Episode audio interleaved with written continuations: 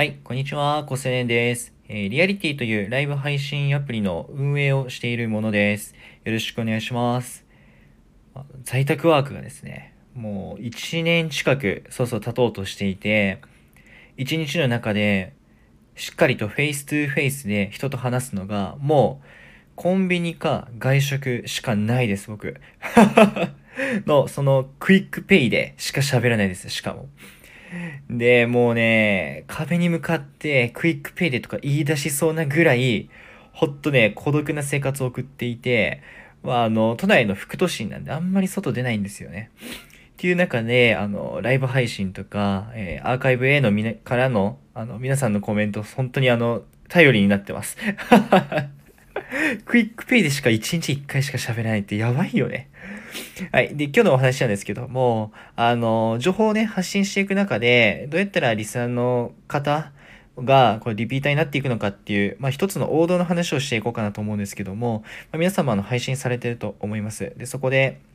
どうやったらフォロワーつくのかっていうのはもう常に悩みですよね。僕もですね、最近フォロワー数が全然増えなくなってきていて、すごく、まあ、悩んでるんですけども、一つ、まあ、王道のやり方があるので、その話をしていこうかなと思ってます。で結論は何かというと、まずは有益な情報発信。で、次にその有益な情報に対して主張をしていく。で、最後は、えっと、プライベート。まあ、日記であるとか、雑談であるとか、この3ステップが、まあ、一番、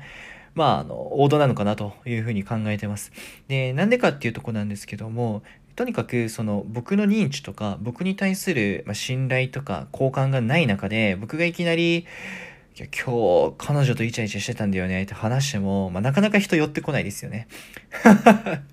まあ誰でもいい話の誰どうでもいい話にわざわざ時間を割いてしかも繰り返し聞きに来るかというとなかなかそうはないと思います。もちろんあのライブ配信とかで、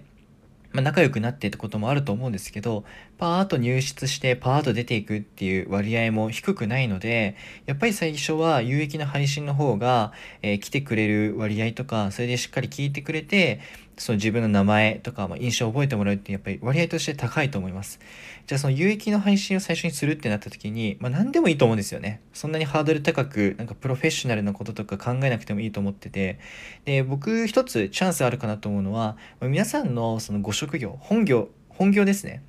僕だったら、あの、冒頭でお話ししたように、ライブ配信アプリの運営をしているわけなので、まあ、平日5日間はライブ配信のことをひたすら考えているわけです。ライブ配信アプリを使っているユーザーの子たちはどういう心情で、どういう生活習慣の中でライブ配信をして、でその中でどういう友達付き合いとか、目標を持って、で、結果どういうその気持ちの中で投げ銭が行われるのかっていうのはすごい一番考えてるわけですよね。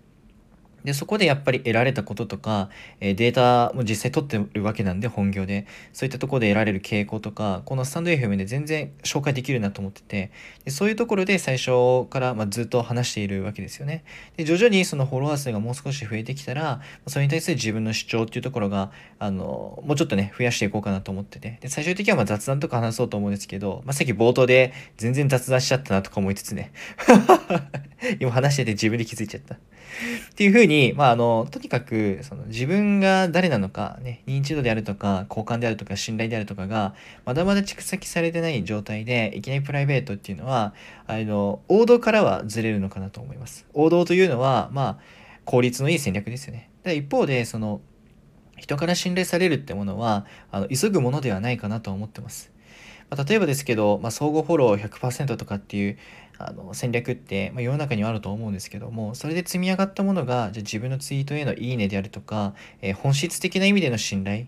ていうところにどれだけつながっていくのかっていうのはその人次第ではあるんだけどもやっぱそれで約束されることでもないとも思っているのでやっぱりその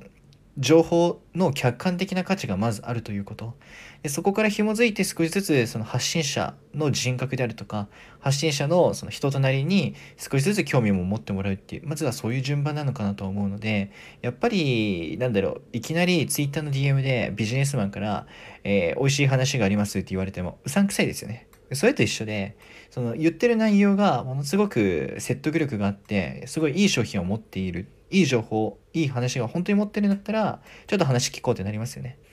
それと一緒なので最初のファーストステップはやっぱり有益な配信っていうのがまずは強いのかなと。ただそれだけに溺れることなく、その最終的には情緒的な価値っていうところが必要なのかなと。ただ、えっ、ー、と、ライブ配信では、やっぱりその、